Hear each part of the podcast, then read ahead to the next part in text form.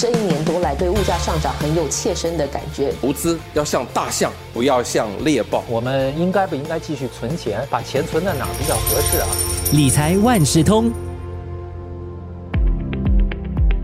理财万事通，你好，我是九六三好 FM 的思源。当你听到黄金投资的时候，你会想到什么呢？是不是购买一些啊金光闪闪的黄金首饰？很多人可能都会问哦，金饰还有实体的黄金又有什么不同呢？所谓的纸黄金又是一种怎样的投资？这一期的早报播客理财万事通邀请了联合早报财经新闻高级记者周月祥，为你揭开实物黄金还有纸黄金的真面目，以及投资黄金的须知。月香你好，谢谢你好。那我们首先来聊哈，金饰还有实体的黄金这两种物品呢，它们都是金呢，但之间有一些。不同嘛，对不对？对，像我们其实大家在买的时候，通常会考虑到就是买所谓黄金的首饰。可是大家并没有想到，其实黄金首饰它会有一定的加工费，所以当我们在卖出去的时候，可能不一定可以回本。而所谓的实物黄金，其实它更可以就是反映到到底现在的黄金的金价，还有它的实际价值。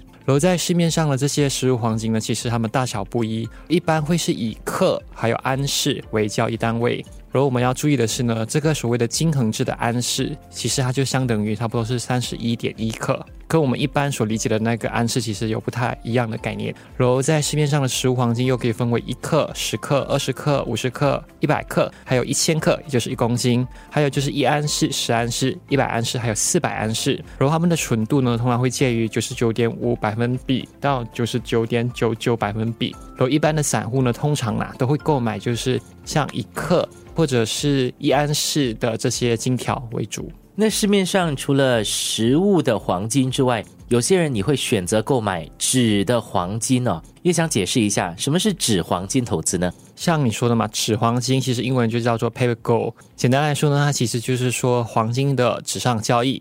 然后为什么会出现这个纸黄金？就是因为实物黄金其实非常麻烦，很难存储，而且很难交割，所以才出现了这个纸黄金交易。市面上就有黄金交易所的挂牌基金 ETF，还有黄金储蓄户头。嗯，了解了。那从你的报道，我们看到新加坡银行其实有推出储蓄户头或是贵金属户头，让顾客可以线上来交易黄金。那具体有哪些银行？它的交易的详情又是怎样的呢？现在呢，其实，在大黄银行就推出一个黄金储蓄户头，它其实让这些投资者最低可以购买五克的这个黄金，而它也让这些户头的持有者呢，也可以把户头里面所持有的这些黄金转换为实物黄金。不过会收一定的手续费。而至于华侨银行呢，其实它也推出了这个贵金属的户头，然后它最低的交易为零点零一安士或是零点三一克。而华侨银行的这个贵金属户头呢，它的最低交易额折为是零点零一安士或是零点三一克。那刚刚你有提到这个手续费哈，我就想到了一个问题，在新加坡投资贵金属，诶，是不是还需要还消费税啊？我们都知道，这个消费税现在已经调高到了这个九个百分点嘛。尤其是在新加坡购买黄金或者是白银这些投资级别的贵金属呢，是不需要缴交这些消费税，可是要符合一定的具体条件。就好像这个实物黄金，它的纯度至少就是要达到九十九点五百分点，而这些实物黄金的铸造商，它也要在伦敦精英市场协会的合格交割名单上。那我今天如果决定要投资黄金的话，需要注意哪些事项呢？首先，我们知道黄金它会被视为这个抗衡通胀的这个对冲工具，还有避险资产。尤其当市场正经历一些波动加剧或是高通胀压力的时候呢，它就有一定的吸引力。不过呢，专家也是也提醒投资者在投资黄金之前呢，应该要清楚知道自己的投资目标。就如果你是想要寻求这些被动收入或是股息支付的话呢，黄金可能会不太合适，因为它是属于一种非生产性的资产。简单来说，就是它没有办法带来利息或者是股息。然后另外一点呢，其实就是投资者他应该也要考虑一些因素，包括是你在投资的时候的一些溢价，还有交易费用，还有买卖的便利性，还有到底存储方面的所花的一些成本。还有最后一点就是，投资者当然也要向这些信誉良好的黄金零售商来购买黄金，因为其实有情况可能大家会想要贪小便宜，在网上购买一些实物黄金，可是这些实物黄金它可能是假的，或者是被偷来的一些赃物。